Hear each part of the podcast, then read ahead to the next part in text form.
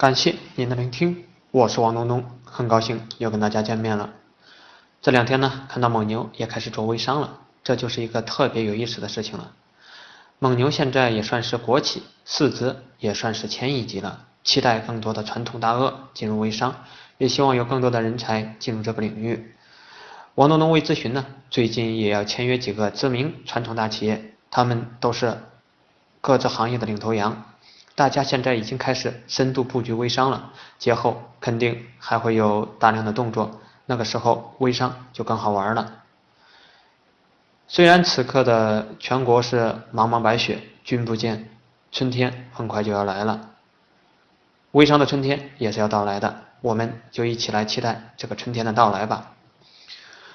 昨天早上看到毛侃侃自杀的消息，实在是有些吃惊，还以为。是谁在恶搞他呢？没想到是真的，实在是遗憾至极啊！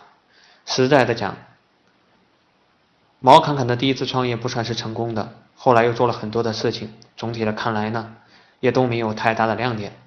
再加上理想和戴志康的超级成功，对他来讲，或许这都是压力。还有就是成名太早了，过早的进入了光环的中央，接受着人们的朝拜。难免会让人产生一系列的自我良好，或许就是因为这些七七八八的因素，才导致了他的抑郁吧。对于毛侃侃来讲，后来他最大的亏空呢，也不过就是一些钱，再就是人情债。但所有的这一切跟他的自杀比起来，也就显得非常的微不足道了，不是吗？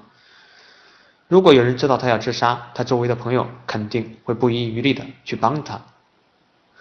他所谓的那些困难，在周围的朋友帮助之下，根本就是不值得一提的。不止毛侃侃，我们任何一个人在自己的小范围内，都会觉得自己很不错，有着很好的优越感。但在社会的大环境里，又会有着各种各样的挫败感，因为比你优秀的人太多了。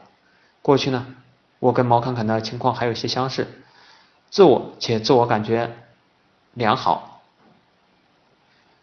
但又有着强烈的挫败感。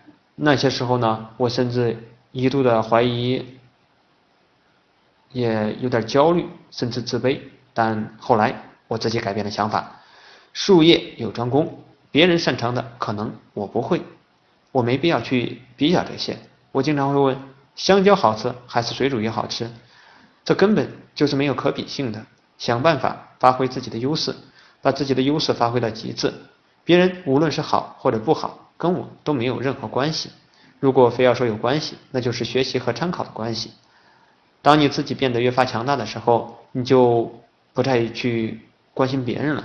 无论别人是阿谀奉承，还是别人的讽刺嘲笑，你都不会太在意了，因为你在乎自己。你的感觉不需要别人来定义。但我知道这些话说起来很容易，但做起来未必轻松。如果我们反过来思考一下，不这样又能如何？未必大家都能做到的洒脱，但可以活得阿 Q 一些，还是能做到的。最近一段时间，我也特别的淡定，在公司层面搞定了三件事：服务、销售、宣传，请来了专业的人才，也梳理了可行的思路。话是这样说，就是补齐了目前的短板。无论是做人做事做好自己就好，别人怎样是别人的事情，跟我们关系不大。不要拿着别人的成功和失败来影响自己，这些都是非常不划算的事情。好了，我们今天的分享呢就到这里了。